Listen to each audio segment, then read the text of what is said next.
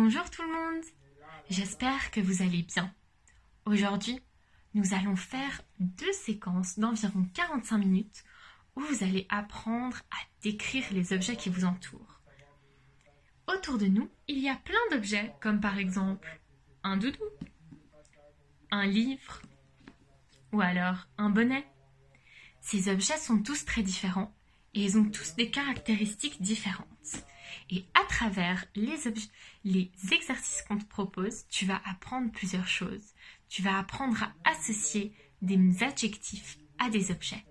Et puis tu vas utiliser des adjectifs précis pour décrire ces objets. Et à la fin de la séquence, tu auras le droit de choisir un objet de ton choix que tu pourras décrire avec tes mots et avec les mots que tu auras appris durant cette séquence.